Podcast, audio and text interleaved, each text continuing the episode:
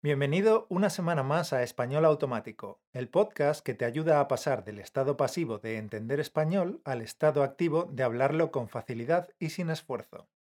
Hoy tenemos un capítulo que solo estará disponible en audio, en las plataformas de podcast. No estará en YouTube. En este capítulo te traemos una conversación espontánea entre Caro y yo. El objetivo de este tipo de audio es exponerte a una conversación en la que habrá sonidos de fondo, ya que hemos grabado en el exterior, ruidos propios de una ciudad, se oyen los pájaros, las gaviotas, habrá también los lapsus y deslices que suceden de forma natural en las conversaciones espontáneas. La pronunciación y la dicción es más relajada y descuidada. A veces hablamos los dos al mismo tiempo. Por tanto, el objetivo de hoy es que afines tu comprensión auditiva ante una conversación natural y espontánea, como las que puedes oír en la calle entre nativos. En esta conversación hablaremos sobre los primeros años de Caro en España, sobre su experiencia en la universidad, sobre los profesores. Hablaremos también de la lectura rápida y contaremos algunas anécdotas sorprendentes de Mauro en sus años de escuela y en la universidad donde estudió. Así que, encanto, afina tu oído y cuando no entiendas algo, retrocede el audio un par de segundos y escúchalo algunas veces más. Esto es suficiente. Si hay algo que no consigues entender, aunque lo repitas muchas veces, no te preocupes, pasa de largo y no le des más importancia. Sacarás más beneficio escuchando el resto del capítulo que obsesionándote con todas y cada una de las sílabas. ¡Vamos allá! 5, 4, 3, 2, 1.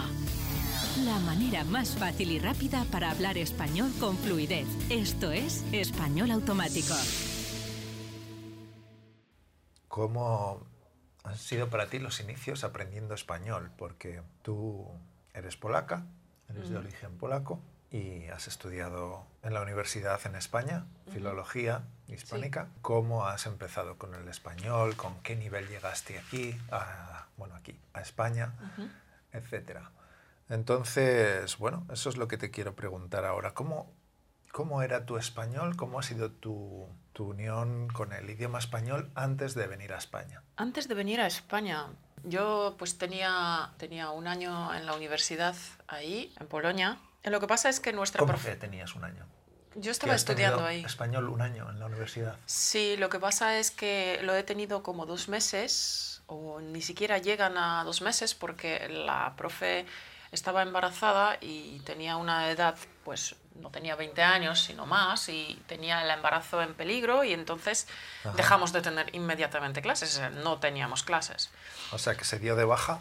Sí, estaba de baja todo el primer año. No teníais sustituto. No, no tenían sustituto. Entonces no teníamos clases. Eh, teníamos estas primeras semanas, no sé, seis clases o algo así, y, luego nada. Entonces, mm, lo que hice es comprarme la parabólica, porque en aquel entonces el Internet todavía estaba en sus comienzos. No, no sé, no, nosotros no teníamos Internet en casa en aquel entonces.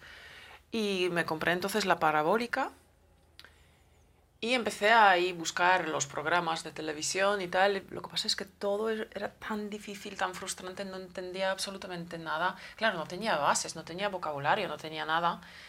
Entonces, un día me topé con Barrio Sésamo y me encantó. me encantó, era, era maravilloso aprender arriba, abajo, derecha, izquierda y cosas como súper básicas, ¿no? Pero bueno, es así como, como aprendí. Y con, con varios sésamo, no sé, pues estuve como cuatro meses o una cosa así, o tres, no me acuerdo muy bien. Y lo que hice es comprarme un billete para venir a España durante un año. Entonces pedí una pausa en, en la universidad durante un año y vine, y vine a España. ¿Y por qué quisiste hacer esto? ¿Por qué quisiste dejar la universidad un año para venir a España? La verdad que no se me ocurrió a mí, se ocurrió a una amiga mía. Ah, y las dos entonces fuimos a una agencia de au pair, de canguros para niños. Y nada, y hemos escogido las familias con las que queríamos estar durante un año y vinimos a España. Lo que pasa es que ella eligió Marbella y yo elegí Madrid, así que he venido sola. No están muy cerca Marbella y Madrid, o sea que te puedes imaginar. Ella escogió un lugar de vacaciones y tú escogiste un lugar de trabajo. Sí, escogí un lugar de trabajo. La verdad que no sé por qué. Creo que por las características de la familia, que bueno, tenían dos hijos y no era un trabajo tan enorme y como alternativa tenía también una familia en el sur, no me acuerdo muy bien la ciudad, pero que la mujer estaba a punto de parir trillizos. Entonces dije, oh no. yo no voy ahí. Así que escogí la familia de Madrid y, y, así realmente un poco por casualidad llegué a Madrid. Llegué con muy poco español, muy justito, como para más o menos entender de qué va la cosa o entender lo que me estaba diciendo la madre y la familia que tenía que hacer con los hijos, ¿no? eh, los niños eran muy pequeños. Sergio tenía como nueve meses o una cosa así y su hermana eh, tenía dos años. Así que los niños no hablaban tampoco. Para mi desesperación, ¿no? Porque entonces estaba yo con los niños todo el día sola y no tenía realmente ningún input. O sea, que seguía igual, igual. O sea, que no te, no te ayudaba para aprender español No, estar en no. España, trabajando en España con una familia. No, desgraciadamente no. La mayor parte de mi día eh, estuve sola. Iba dos horas una hora y media, algo así, al parque de los niños. Y ahí encontraba otras cuidadoras. Y ahí sí que podía entrenar un poquito mi español de las que sí hablaban español, porque casi todas eran extranjeras y la mayoría no hablaba español. Así que yo estaba un poco en jaque mate. Decía, madre mía, he venido aquí y no voy a aprender nada. Después de como dos meses o algo así, lo que, lo que me dedicaba en mi tiempo libre es a, a leer periódicos con un diccionario y, y, aprender de esta manera vocabulario y también aprender sobre los temas de la actualidad en España, ¿no? Para luego poder intentar hablar sobre estos temas con la gente, con los padres en la familia donde estaba o bueno, con otra gente o con las cuidadoras que supieran algo español, pues poder hablar sobre algo. Y esto eran mis principios. Y luego me he enterado que bueno, que la verdad que se puede entrar en la universidad en Madrid y que por tanto, pues me, he ido a la universidad, he preguntado qué tipo de papeles tengo que traer, etcétera, etcétera, y me han dicho que como extranjera tendré que pasar primero por examen de español. Y dije, mmm, vale, pues eh, como que bastante obvio, ¿no? es evidente, si estás en España, vas a estudiar en español, pues te quieren un poco examinar. Entonces dije, bueno, pues ¿cómo me preparo para este examen? ¿Qué entra en el examen? Y la única indicación que me han dado, desgraciadamente, era también bastante vaga, era, pues nada, será un examen donde comprobarán si eres capaz de asistir a las clases. Uh -huh. Y ya está. y yo con estas indicaciones no sabía muy bien ni cómo prepararme. Así que dije, bueno, vale, pues si no me han dado indicaciones, pues sigo haciendo lo que estoy haciendo porque me trae bastante buenos resultados porque con estos temas de periódico soy capaz luego de desarrollar algunas conversaciones sencillas y entender cada vez más y más cuando la gente pues me dice sus opiniones, ¿no? Lo que escucha. Especialmente porque te da temas de conversación, ¿no? Sí. Porque todo Sí. el mundo normal, bueno, todo el mundo no, pero la mayoría de las personas se enteran de las noticias Sí. y comentan las noticias, porque es lo que hacen las noticias, ¿no? Vender noticias, que te creas las noticias y que todo el mundo se enganche y hable de ellas. Exactamente.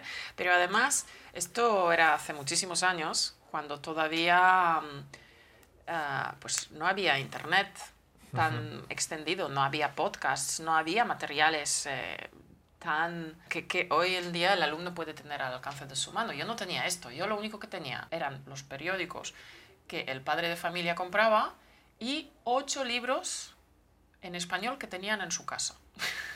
Solo tenían ocho libros. Sí, solo tenían ocho libros.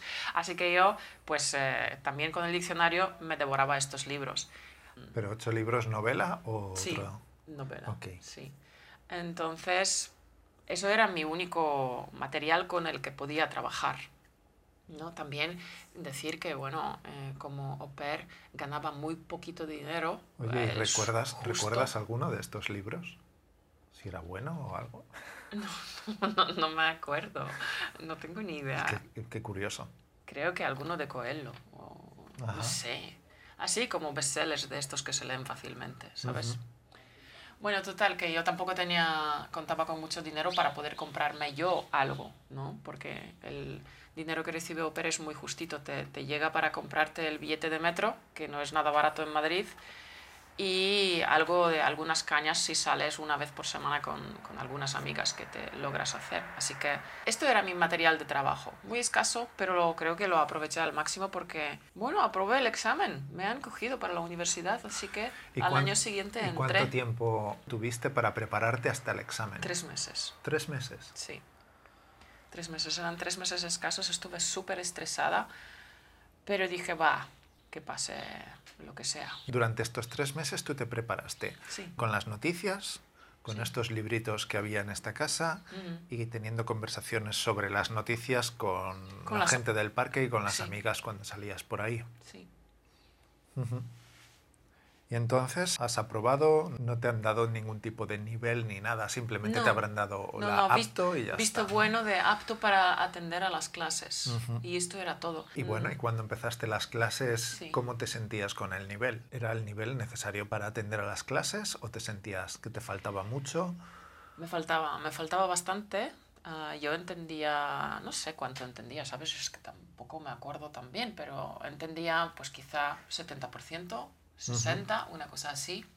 Porque claro, en mi facultad, Facultad de Letras, los profesores tenían alto nivel de español, por lo tanto utilizaban mucho vocabulario culto que todavía me faltaba. Yo conocía palabras más bien las más frecuentes, pero mucho vocabulario culto me faltaba. De todas formas, podía extraer del sentido de la frase, del contexto de qué es lo que estaban diciendo. ¿no? Esto en cuanto a las asignaturas eh, de actualidad, o sea, de España siglo XX o de gramática moderna y todo esto. Pero también me tocaron en los primeros dos años de la universidad todas las asignaturas históricas sintaxis histórica, morfología histórica, fonética histórica.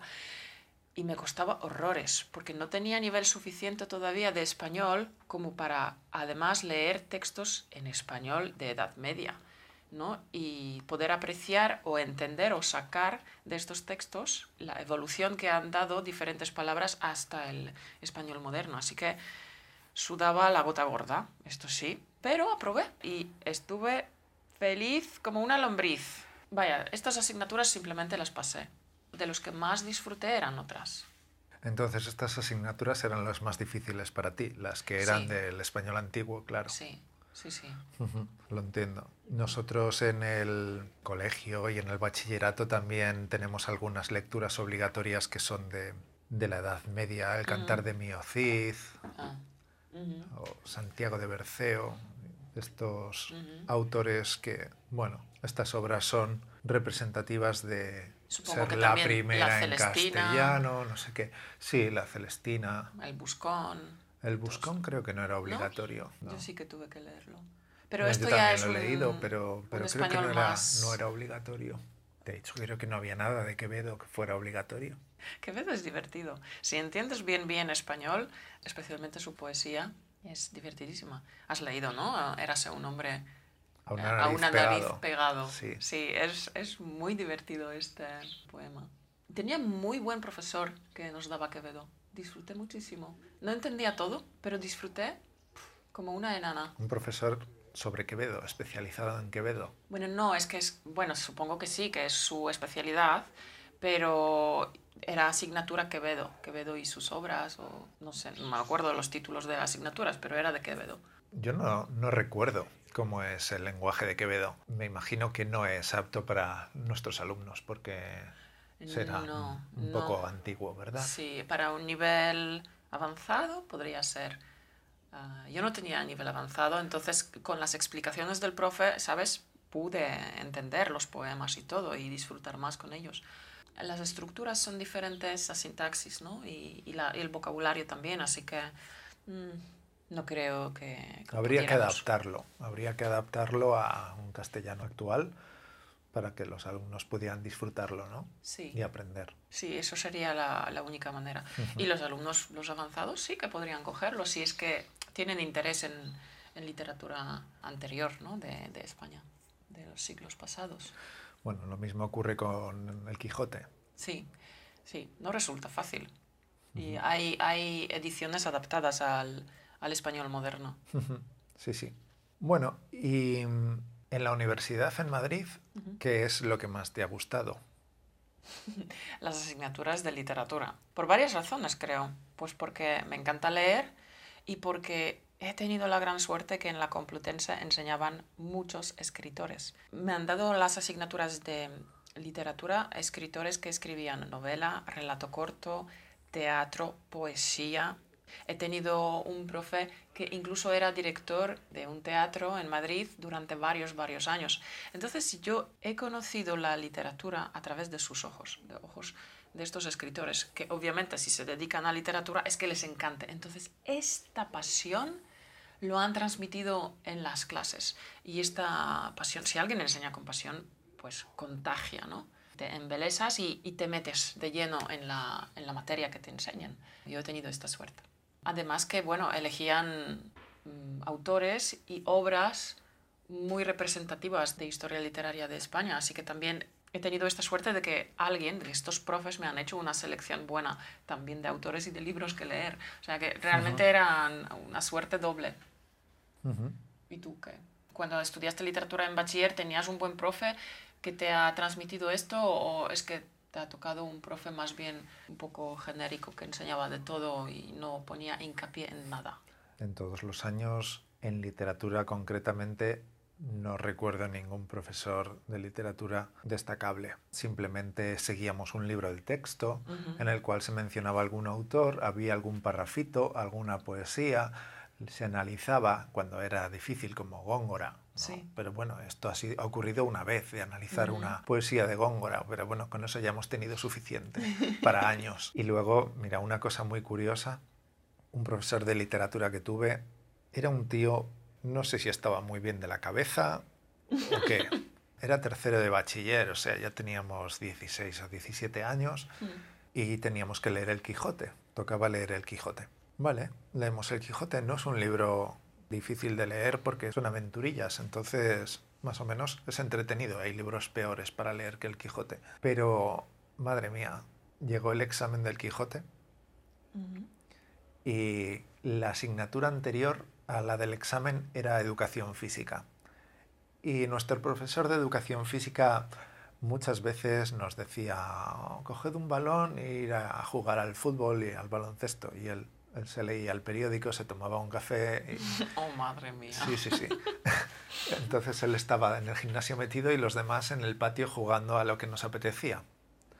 Entonces ocurrió lo siguiente. Uno de nuestros compañeros llegó un poco tarde, entró en el colegio corriendo y tal, y el profesor de literatura estaba en el patio con el examen y le llamó y le dijo, hey, tú, tú, vete a secretaría y que te hagan 80 copias de esta hoja. Ah, con el examen. El examen. Él no, se dio cuenta de que era un alumno que se iba a examinar la hora siguiente.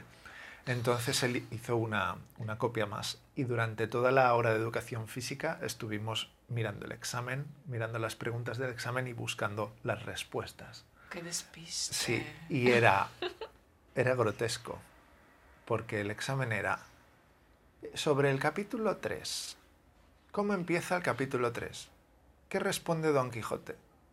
¿Qué le dice Sancho? ¿Quién más hay en la escena? No tenías ninguna referencia en las preguntas para saber de qué parte, o sea, aunque te lo hubieras leído, tú no puedes saber ¿No te acuerdas cuál es el capítulo 3? No, empezando por ahí, no sabes qué capítulo concreto, se preguntaban tres capítulos, punto por punto, frase por frase. Un examen bastante malo. Bastante malo, difícil y además imposible. Sí. Bueno, pues nosotros dijimos, menos mal que hemos tenido el examen y lo podemos aprender y tal y aprobar. Pues aprobaron tres. ¿Y eso? Mm, bueno, no sabemos. Pero, ¿y os han tocado de verdad estas preguntas o él luego sacó otro examen? No, no, nos estas, preguntas, estas preguntas. Pero aún así ha sido súper... Bueno, pues esto es un ejemplo un poco de mal profe, ¿no? Bueno, es una anécdota curiosa. Yo creo que todos tenemos algunas anécdotas curiosas con los profesores, ¿no? Otro asunto de la literatura en las clases en España que nunca me ha parecido bien son precisamente los libros que tienes como lecturas obligadas. Porque yo creo que lo más importante, lo más importante que tienes que hacer con unos chavales es Que se enganchen a que la se lectura. enganchen a la lectura, Sí. que les guste leer. Cuando les obligas a leer unos libros que son importantes por lo que son, no porque sean entretenidos, ni porque No. sean divertidos, ni porque sean interesantes en cuanto al tema, sino que lo lees porque es el primero en lengua castellana, el primero que es teatro, yo que se me lo estoy inventando, ¿no?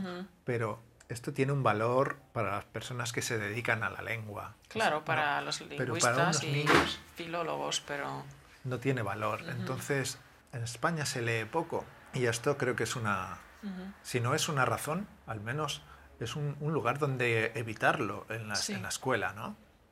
Claro, claro, hay muchas otras lecturas que serían mucho más apropiadas para despertar este, este interés de los chavales hacia la lectura. Mira, en este sentido, em, ¿cómo se llama esta? J.K. Rowling con Harry. Potter ha conseguido una cosa impresionante. Ha conseguido que los niños que no leen normalmente se traguen, no sé cuántos libros son, nueve o No diez. sé, nueve libracos y cada uno de 600 páginas o más. Y es increíble. Entonces, si un niño antes de llegar al cole, o bueno, en sus primeros años del cole, ah, coge a Harry Potter y se engancha a través de Harry Potter a la lectura, luego le puedes poner lecturas más difíciles, pero ya tendrá este costumbre, esta costumbre de leer. Pero eh, obviamente el, el canon literario especialmente adaptado para las em, edades más tempranas debería ser un poco modificado. Porque sí, efectivamente, muchísima gente no se engancha a leer. Y la lectura es, desde luego, es una puerta, hoy en día también a través de las películas, pero eh, es una puerta para vivir experiencias y aventuras que normalmente en tu vida real no puedes hacer por peligrosas, estrafalarias, muy poco corrientes o lo que sea. Y aparte de las vivencias y de los mensajes que otras personas te están trasladando, aparte de eso, está el trabajo mental que supone leer palabras, organizar pensamientos, eh, asociar ideas, que va relacionado con leer y que con la práctica de la lectura cada vez se agiliza más, con lo cual es un entrenamiento mental. La lectura es el entrenamiento mental por excelencia, ¿no? ¿Y tú, tus profesores en la universidad eran diferentes de este tipo de profesores que yo he tenido en, en secundaria, que creo que también es la norma, ¿no?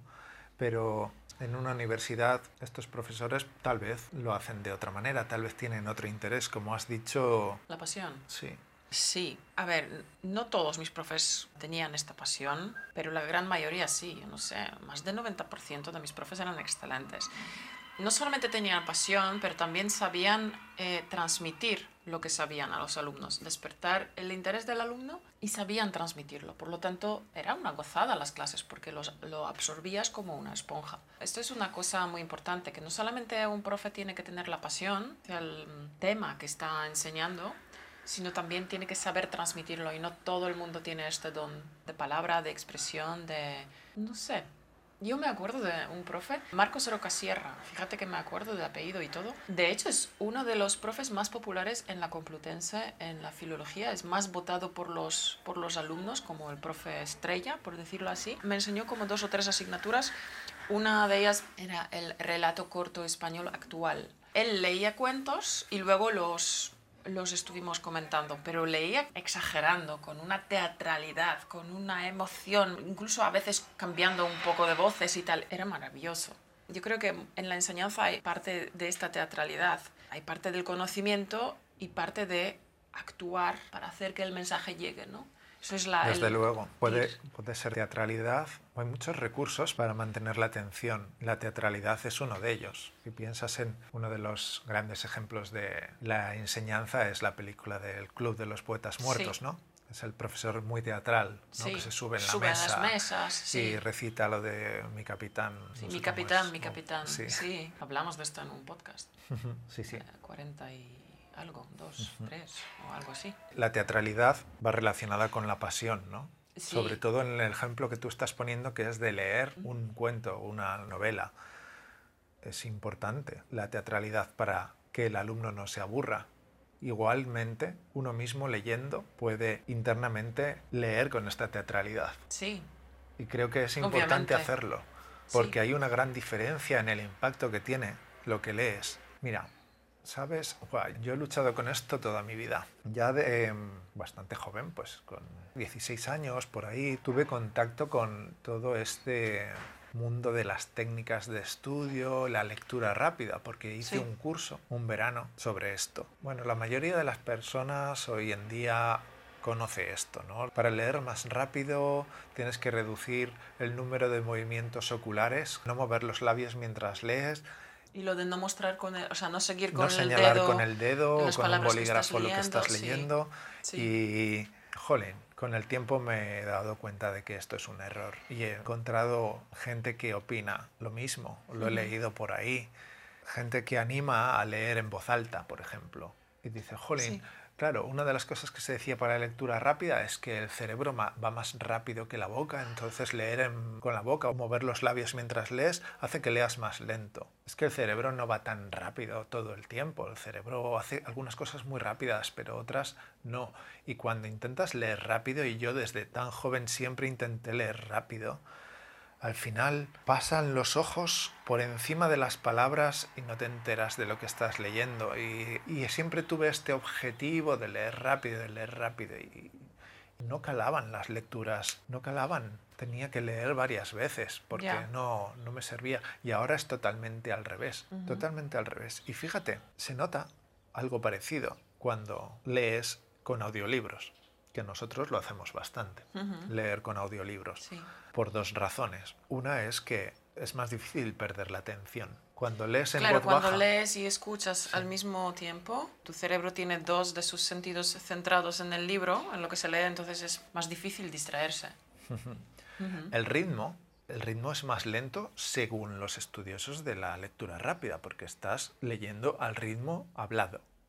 ¿No? Entonces, Claro. si el cerebro en teoría iba más rápido, ahora estaría leyendo más lento. Pero desde que incorporamos los audiolibros a nuestras lecturas, leemos muchos más libros que antes. Sí. lo cual significa que a largo plazo, en el cómputo global del año, estamos leyendo, Leyendo más. más. rápido. Sí.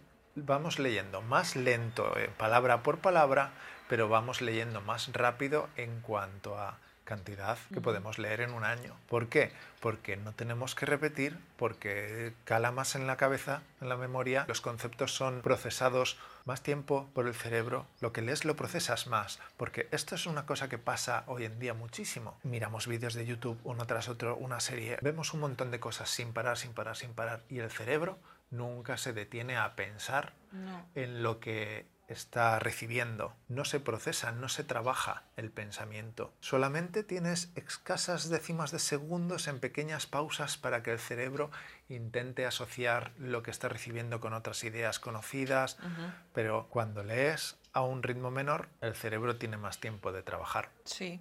Y también otra cosa con los audiolibros, especialmente si el actor de voz es bueno, es, es arte.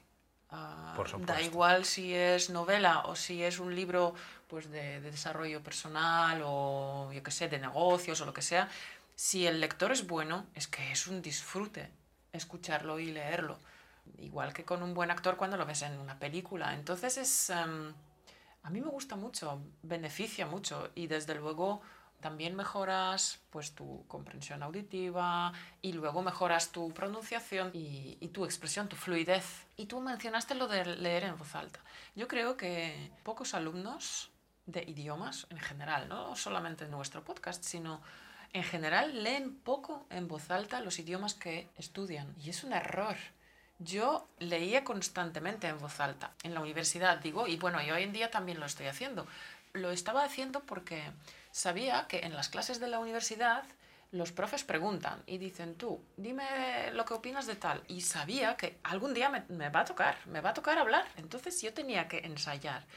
Y la mejor manera para ensayar, porque lo que también nos pasa, supongo que te has dado cuenta, ¿no? Cuando hablamos en un idioma extranjero del que no estamos del todo seguros, no hay fluidez y naturalidad del todo trabajada, como que solemos bajar la voz, porque nos sentimos Desde luego, inseguros, ¿no? Desde luego. Entonces, leer en voz alta de verdad ayuda bastante a superar esta timidez y esta inseguridad, porque ensayas todo el rato los sonidos y entonación y, y, palabras, pronunciar palabras que hay en idioma en cuestión.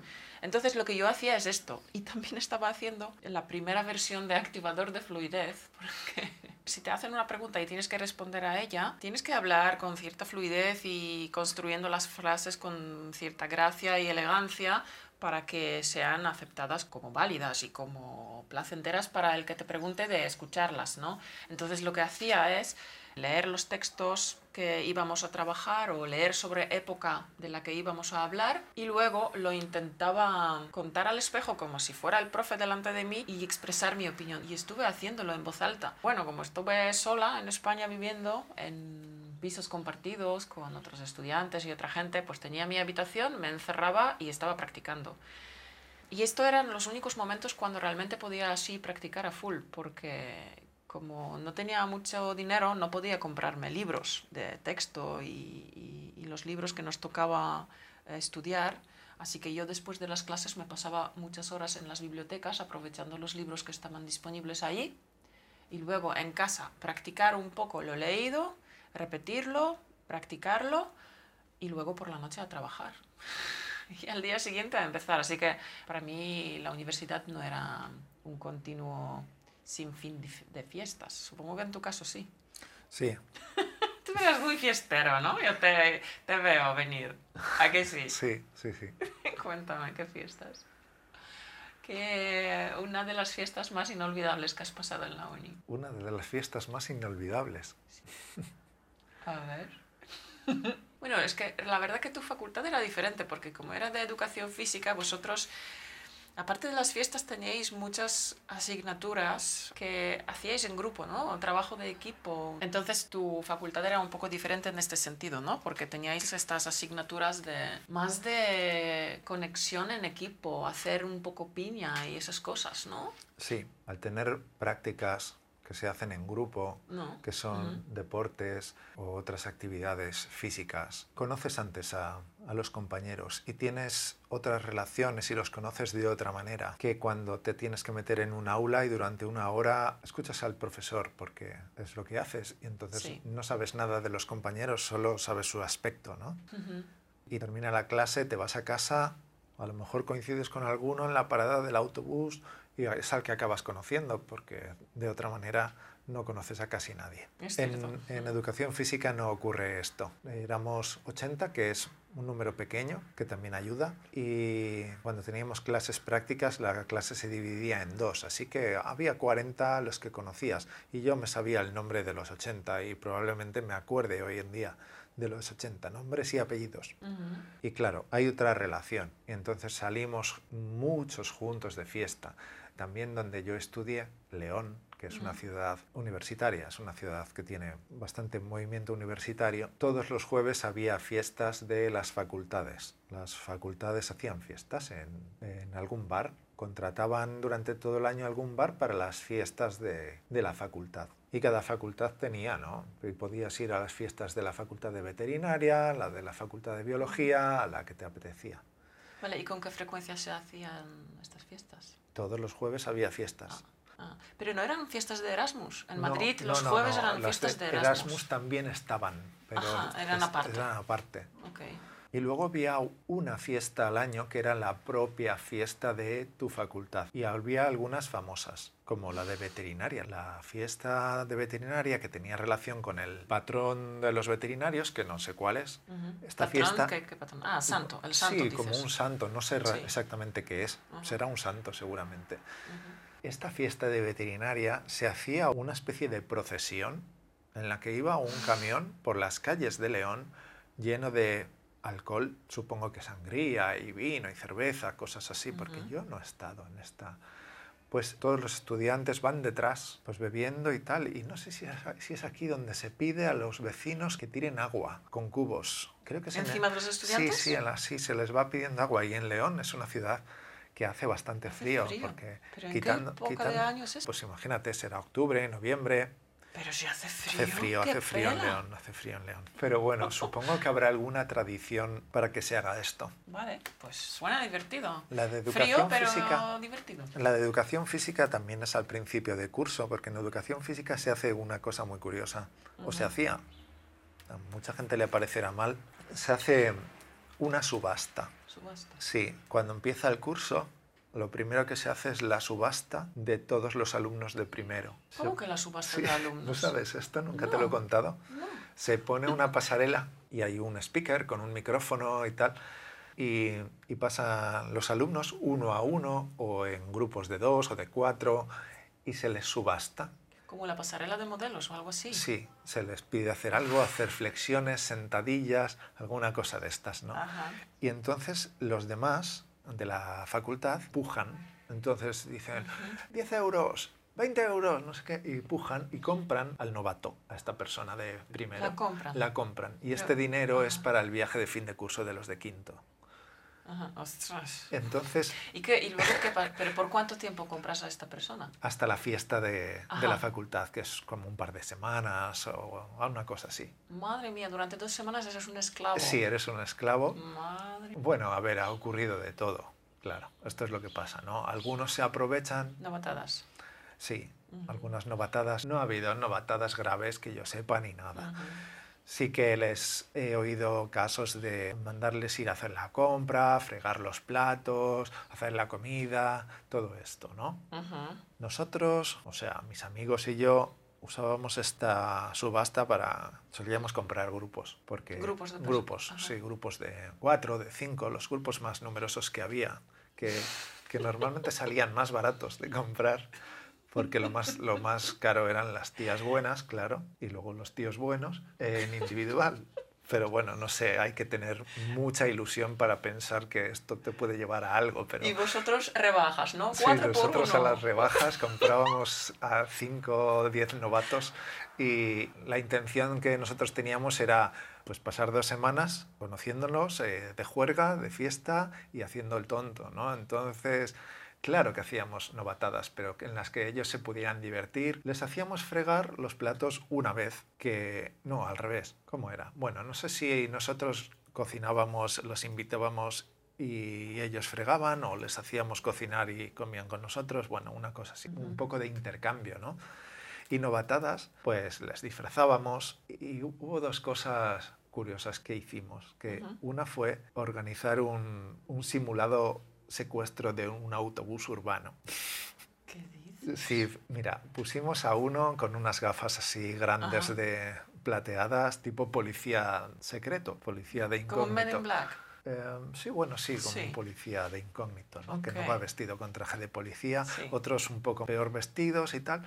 Entonces, al entrar, le decíamos al conductor, vamos a hacer aquí una simulación y tal, no se preocupe. ¿eh?". Entonces, nada, nos colocábamos por ahí y de repente el que hacía de atracador sacaba un plátano y con el plátano cogía a otro de los novatos que era rehén y Sí. le apuntaba en la cabeza, quietos todo el mundo, esto es un atraco, con el plátano. Con el plátano. Sí, y entonces uno o dos que hacían, se hacían pasar por policías sacaban otro plátano y se ponían ahí de rodillas en el suelo, tira el plátano, tira el plátano.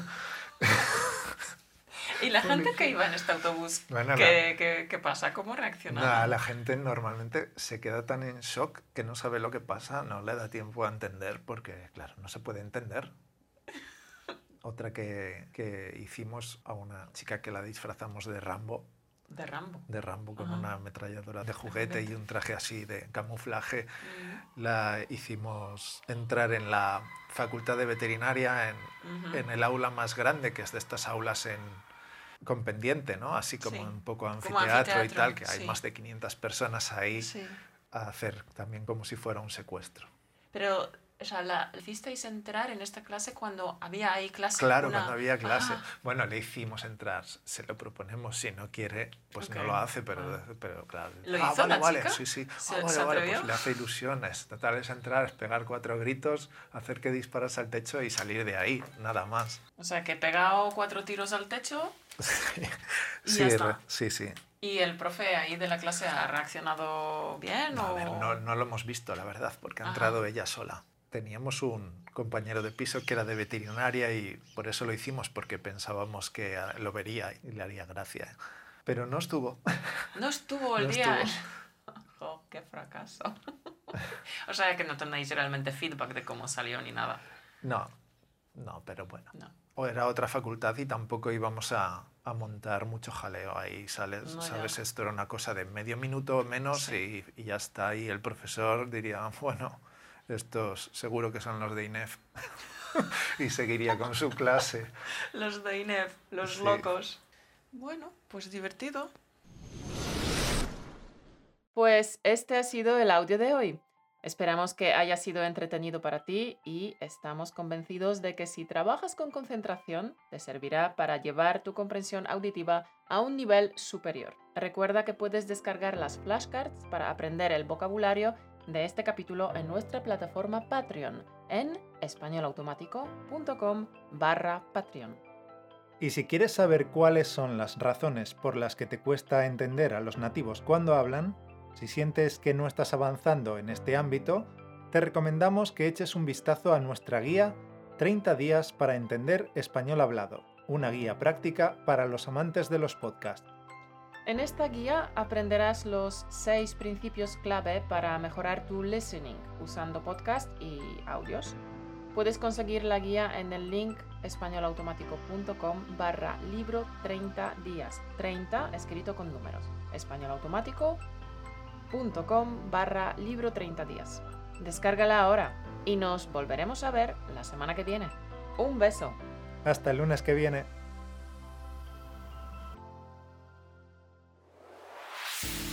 Gracias por escucharnos. Únete a la conversación en españolautomático.com o busca español automático en iTunes.